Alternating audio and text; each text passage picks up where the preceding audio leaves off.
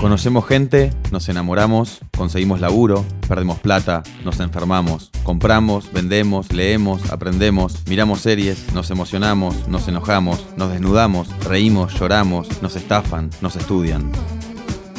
En Internet pasa todo.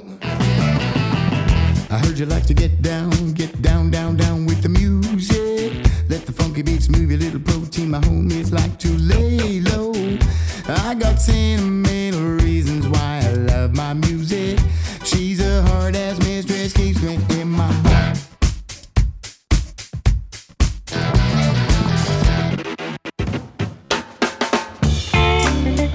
Bienvenidos a un nuevo episodio de Todo es Fake, el podcast de revista Anfibia en el que hablamos de las cosas que nos pasan en Internet.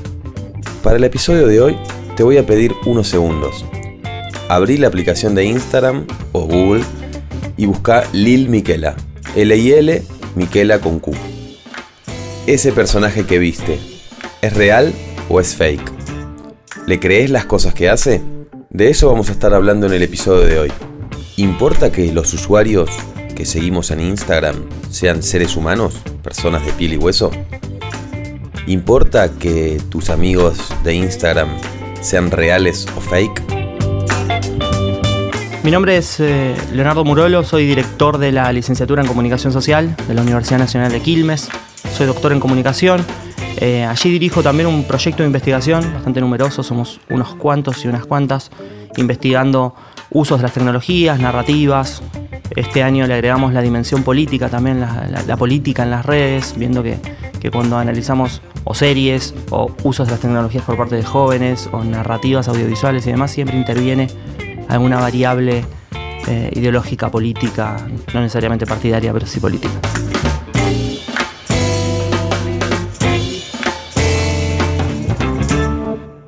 Bienvenido Leonardo a un nuevo Todo de Fake. Eh, hoy vamos a hablar de unas creaciones digitales que han nacido eh, hace unos años, pero que se han vuelto masivas realmente este año, que se trata de eh, tres personajes en principio, vos me contarás si son más o no, pero eh, se tratan de Lil Miquela, Bermuda Isbae y Blauco 22, que son eh, creaciones digitales que están en Instagram y se comportan como seres humanos. ¿Cómo es este fenómeno? El, el fenómeno influencer podemos rastrearlo desde antes inclusive de las, de las tecnologías digitales, ¿no? Porque los medios tradicionales ya tenían figuras que, que proponían a la, a la opinión pública determinados consumos, opiniones y etcétera. Entonces cuando eh, recalan en, en las redes sociales va a ser un, fenómeno en sí mismo, que va a tener sus propias características, que va a pasar quizás de del ámbito público, de mostrarnos un producto o un servicio, al ámbito privado, también mostrar sus vidas, a también querer asemejar a eso que nos venden sus, sus vidas privadas y hasta íntimas. Y estos casos particulares se toman de ese devenir para ser eh, pruebas de laboratorio, digamos. ¿no? Están hechos a medida, de diseño. Son robots, dicen en sus propios perfiles. En primera instancia, cuando nacieron alrededor del 2016, hace unos tres años, en abril de 2016 podemos datar a, a la primera de, ellas, a la, a la influencer más, más numerosa, que es Lil Miquela, eh, tardó unos, unos cuantos meses eh, para decirnos, para decir a la opinión pública que era un robot. Digamos, ¿no? Era algo que se, que se suponía, que se veía y demás, pero, pero luego de, de- una insistencia y de una prueba narrativa que se realizó, que la podríamos desarrollar, eh, se contó finalmente que era un, un sujeto de diseño. Este, esta empresa que se llama Brood ha creado tres, en principio, tres eh, perfiles que se gestionan mediante estos androides, ¿no? ¿Para qué? Bueno, para eh, ligarse y articular con determinadas marcas. En general son de ropa, de moda, accesorios y demás, que es como se viene trabajando eh, en Instagram con otros influencers y otras influencers que son de carne y hueso. Entonces va por ese lado en primera instancia. No, te quería preguntar, eh, para explicarle a- al oyente, a la audiencia que no haya visto estos personajes, a pesar de que después de este podcast quizás lo vayan a ver, eh, ¿están diseñados con, alguna tecnología en particular? ¿Por qué se parecen tanto a los seres humanos? Sí, son una animación, como, a ver, para que lo entendamos, es como cuando vemos una película de Pixar, digamos, y vemos esas animaciones con eh, antropomórficas que tienen una de las acciones y el movimiento corporal como el de un ser humano, digamos. Y esa- esas acciones van a estar retratadas en fotos, en este caso no en imagen en movimiento, por lo cual en primera instancia podemos pensar que es una fotografía retocada y demás, pero hilando fino nos damos cuenta que son eh, totalmente em, de diseño. Eh, en ese sentido, lo más importante que me parece que debemos destacar de esas figuras es que son figuras que cuentan una historia. Entre estos tres personajes hay una narración.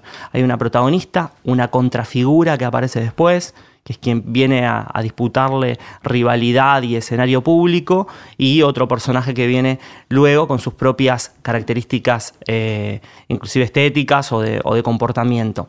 Allí esta empresa cuando uno rastrea un poco, eh, nos cuenta que son una empresa de, storytelling, de, narración, que cuenta historias.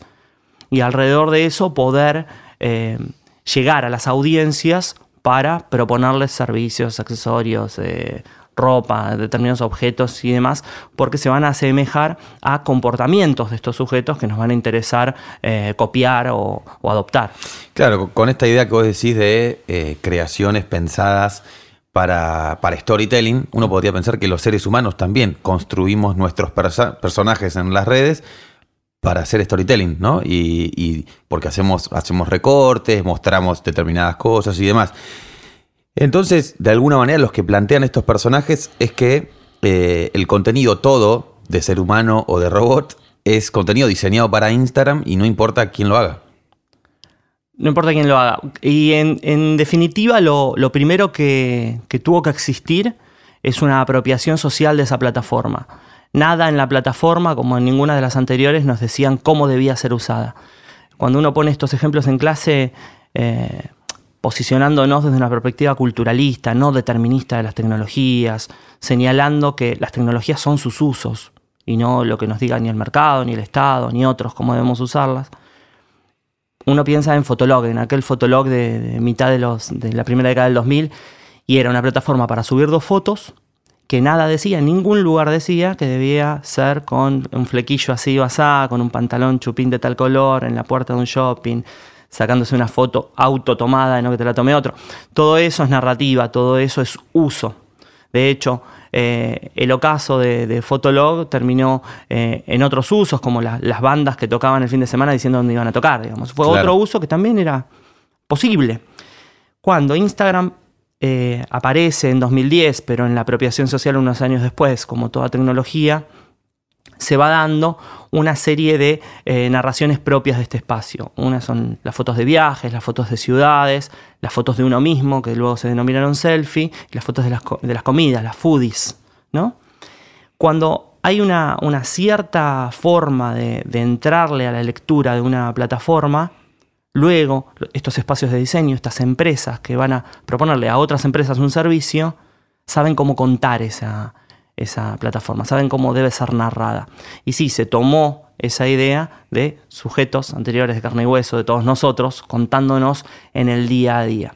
Que en realidad hacemos una historia de nosotros mismos, mostramos lo que más nos gusta mostrar, intentamos seducir, gustar, generar, eh, generar likes en esta plataforma, generar seguidores, amigos, etc. En algunos casos, eh, casos mostrándonos más eh, interesantes, en otros más bellos, en otros eh, intelectuales, no importa qué, pero siempre una valoración positiva de uno mismo.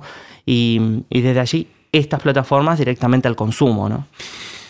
Y bueno, vos contabas que estos, estas, estas creaciones digitales, que me gusta decirle, son en base a datos, ¿no? A datos que analizan seguramente de usuarios humanos de, de estas plataformas. Entonces, lo- me parece que lo, lo interesante que plantean est- eh, estos, est- estas creaciones es la, la construcción de la autenticidad en las redes sociales, ¿no? Porque vos recién decías esta idea de me quiero mostrar intelectual, me quiero mostrar tal. Pero también, o sea, no te puedes mostrar todo el tiempo intelectual, sino que en alguna te tenés que estar comiendo un sándwich porque las personas comen sándwiches. Entonces, eh, ¿cómo, ¿hay alguna diferencia eh, entre estos personajes y nosotros, digamos? ¿O cómo, cómo hacemos todo el tiempo para estar buscando esa construcción de la autenticidad? ¿Se puede construir la autenticidad en las redes? Sería básicamente la pregunta. Es muy difícil, es muy difícil porque la idea de ser espontáneo, ya si es un, em- si es un imperativo, ya no podemos serlo, ¿no? No podemos pensar en ser espontáneos. Eh, existen esos casos de las personas que muestran todo lo que hacen, inclusive sus momentos que no son tan agraciados y nos cuentan. Existió hace un par de años una, corriente, yo lo hablaba con mis estudiantes, de esto de mostrarse loser, ¿no? de mostrarse fracasado. Yo acá me persigue el éxito contando que hoy te fue mal, digamos, ¿no? Y mostrando esta idea de que a uno le fue mal, digo, ese sino como un caso extremo, pero si no, la idea es la del recorte de, del éxito. Y el éxito puede ser una, vacación o algo que uno estuvo comiendo y estuvo bueno, o una reunión con amigos, tomando la cerveza con los chicos.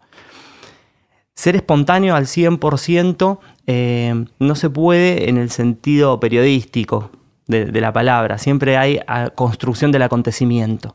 La espontaneidad no sucede en el acontecimiento porque hay recortes, ¿no? Ahí se pone la cámara acá o se pone la cámara allá.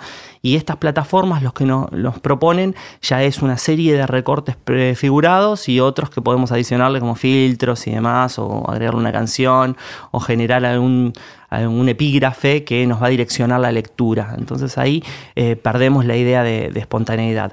Me estoy acordando de la tesis de una, de una compañera nuestra que encontró tres o cuatro resultados en los usos de, Instagram. Y uno era la limpieza, que es volver para atrás y, y borrar fotos viejas de, tu propio timeline porque ya no eras ese, ya no eras aquel, ¿no? Claro. Entonces, en algunos casos los chicos le decían, eh, bueno, voy a borrar fotos de cuando estaba con mi ex, bueno, pues no estoy más con esa persona, pero en otros casos voy a borrar esas fotos porque ya no uso más ese corte de pelo, no lo voy a volver a usar, mirá, qué feo, qué fea que estaba.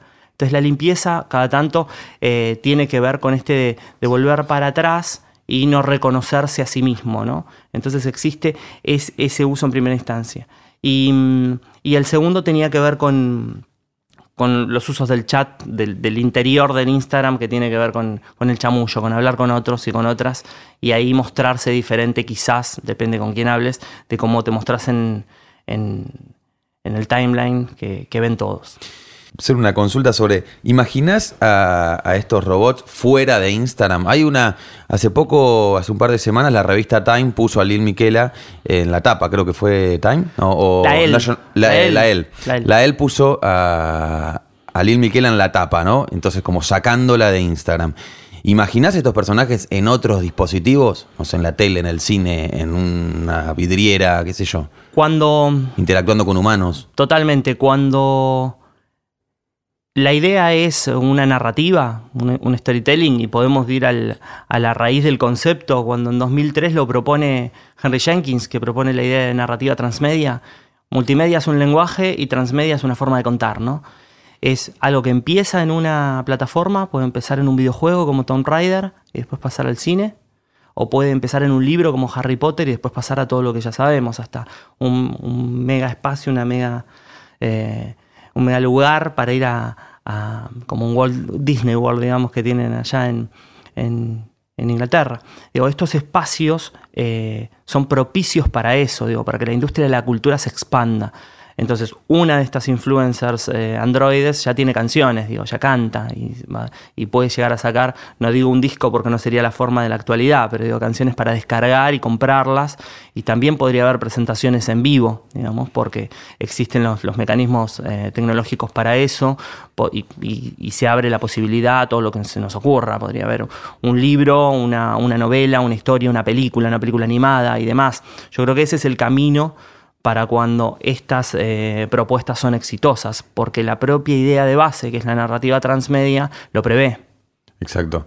No, y, mm, es muy interesante todo, todo lo que estás contando y me parece como que la clave, vuelvo a insistir, es algo que hablábamos recién, que es esto, ¿no? La, noción de autenticidad. O sea, hoy eh, lo, auténtico no es lo que era hace un tiempo. ¿Y por qué decir que un show, como se ve en Japón, a veces esos videos virales en los que de repente hay este, un holograma y hay 150.000 personas bailando. Exacto. ¿Por qué no creer que eso es, auténtico también y que ese personaje es auténtico? Lo que pasa es que cambió. Bueno, eh, lo auténtico es difícil porque es inclusive filosófico pensar.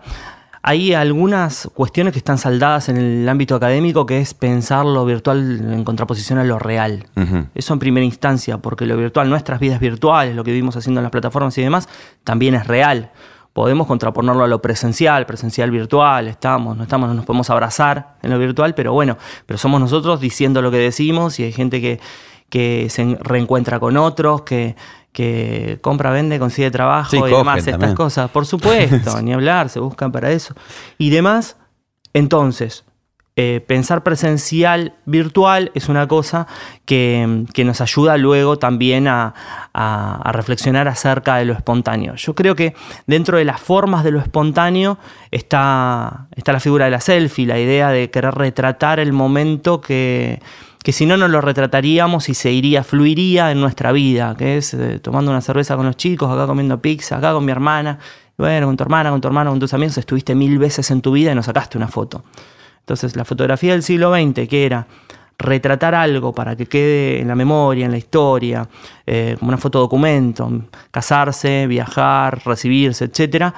Hoy las redes nos proponen que lo espontáneo eh, pareciera no estar codificado y es estoy acá con los chicos. Entonces, como salga la foto, la subo ahora, es la, es la espontaneidad de esto está sucediendo ahora. Y si eso está sucediendo ahora, no hubo una, una prefiguración, no hubo un ensayo de ese espacio, sino es tomamos la foto de cómo estamos ahora y la subimos y vos podés decir algo, comentar algo de, eso mismo, que el código de lecturas que está sucediendo. Yo creo que la, espontaneidad va por la instantaneidad, por ese consumo fragmentado, más que por eh, haber sido mentado o preparado. E- eso es lo máximo de espontaneidad que le podemos pedir, me parece. Claro.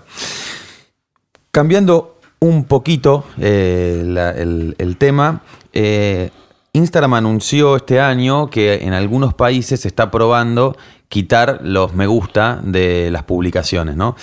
Y uno eh, empieza a pensar si este tipo de, cambios, que, que- por otro lado hay, bastantes personas que militan este tipo de, de iniciativas, eh, cambian realmente eh, nuestros comportamientos, nuestras sensibilidades, la presión que sentimos.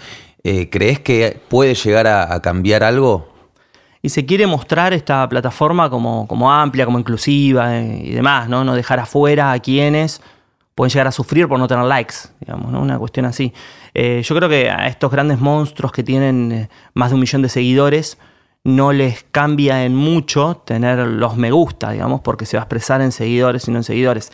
Este proyecto, esta idea que se tiene desde la plataforma es que no que dejen de existir los likes o los me gusta, sino que no los pueda ver el otro que, te sigue, sino los va a ver uno mismo a sus propios likes. Me parece que eh, existen trabajos, eh, inclusive académicos, que, indagan en, en los pareceres que tienen los jóvenes alrededor de esto, que a nosotros nos puede parecer algo eh, mínimo, una nimiedad, pero en la sociabilidad juvenil y adolescente es importante, ¿no? Tener, tener más, más likes o más seguidores. En Te diría que no tan juvenil, ¿eh? Bueno, hay gente, sí, uno, uno se aleja de eso, ¿viste? Uno cumple años y se va alejando de eso, pero es verdad, eh, hay, hay egos y, y determinadas vanidades que, que, que rompen las fronteras de la edad. Pero sí puede ser que en, en eso, en esos terrenos eh, van, a, van a ser mella mucho más fuerte porque, porque hay gente que lo afecta, por supuesto, este, este tipo de cuestiones. Claro, ima- imagino eh, que, que, como vos decías, no le, no le va a hacer mella a alguien ya muy, muy influencer, digamos, porque esa persona le va a decir de última a la empresa que lo, que lo contrata, le dice, bueno, mostrar, mirá mis estadísticas internamente que yo las puedo ver. Exacto. Eh, pero sí le va a modificar tal vez a, a la persona que tiene 10, 20, 30, 40. eh, y que cuando uno, cuando vos ves, eh, recién lo hablábamos con, con Flor fuera de micrófono, cuando vos ves un posteo de X persona o X página y tiene X cantidad de likes o no, te modifica un poco lo que estás viendo, la percepción, o sea, de lo que estás viendo, ¿no? Si eso es masivo o eso no es masivo.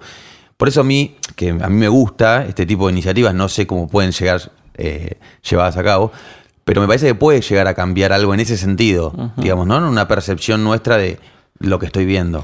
La industria cultural siempre trabajó con eso, ¿no? Con que esto lo vio un montón de gente, esto lo está viendo mucha gente. ¿Por qué? A las audiencias, a nosotros nos interesa el rating de un programa. Si a vos te gusta tal telenovela o tal periodista, tal noticiero, lo mirás igual. Bueno, no. Es, es el de mayor rating el que veo yo. O las películas, ¿no? Una cosa es que te digan dirigida por fulano o por mengano porque te gusta cómo dirige películas y otra es que te diga, ojo, lo- la vieron 300.000 personas. Bueno, que tengo que verla porque la vieron otros. Entonces, esa es la percepción que hablas de cuando vemos un posteo que tiene 500 likes. Espera que lo voy a leer de nuevo, porque ¿por qué le gusta a todo el mundo? Tengo que estar de acuerdo. Y a veces está bien que no, no lo diga en términos de, de los jóvenes, ¿no? Uno analiza juventudes, yo vivo entrevistando jóvenes para los trabajos, ¿no? Entre 15 y 20 años, a veces un poquito más. Por eso estoy encasillado la, la mirada en, en esos espacios. Eh, a veces lo, que- lo, lo que hacen est- estas audiencias es, querer pertenecer, digamos, también, ¿no? Pertenecer a su grupo, al que ya, al que ya forman parte, y a otros, digamos, a otros mayores, ¿no? También, a otros más grandes. Entonces, quizás también es ir a, a lo que está en boga, a lo que está de moda a- y demás para, para poder tener de qué hablar mañana con sus compañeros, con sus compañeras y demás, y no quedarse afuera, ¿no? Sí, a mí, a mí un poco me, me hace ilusión, digamos, esto, eh, porque creo que yo, digamos, soy un defensor de las redes sociales, digamos, Claro. soy, no soy un tecnófobo, eh, a pesar de que este es un podcast crítico de la tecnología, eh, pero creo que, que esto, que la viralización y que la búsqueda de resultados todo el tiempo es a lo que termina haciendo daño a las plataformas y a nosotros como usuarios, porque vos no estás tratando de compartir cosas que sería como el fin este, más bonachón de las redes sociales, sino que estás buscando tener más likes que el otro. Volvamos a la idea de espontaneidad y lo vemos cuando eh, analizamos perfiles de políticos, ¿no? Eh, tienen una, cantidad de, me gusta cuando están en la calle dialogando con otros o realizando su tarea, ya sea, eh, no sé, concejales, diputados, etcétera, tienen una cantidad de likes, pero cuando muestran a la familia suben los likes. Cuando están en, su casa, con su familia y demás, sube la cantidad de likes por esta idea de que esa es la parte no construida, más espontánea, más... más eh, identificatoria para quienes los, estamos leyendo y demás.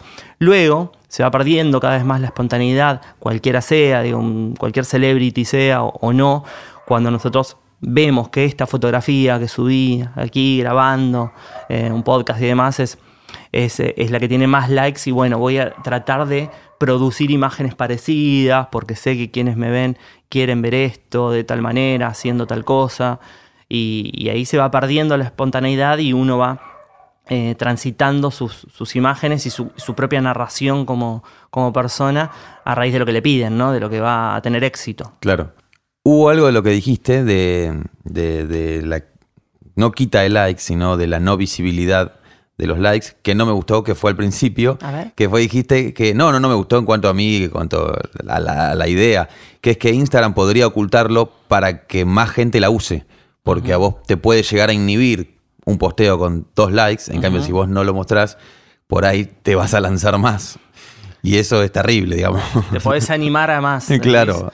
Y, y sí, eso puede ser. Más datos, más análisis, más gente metida ahí.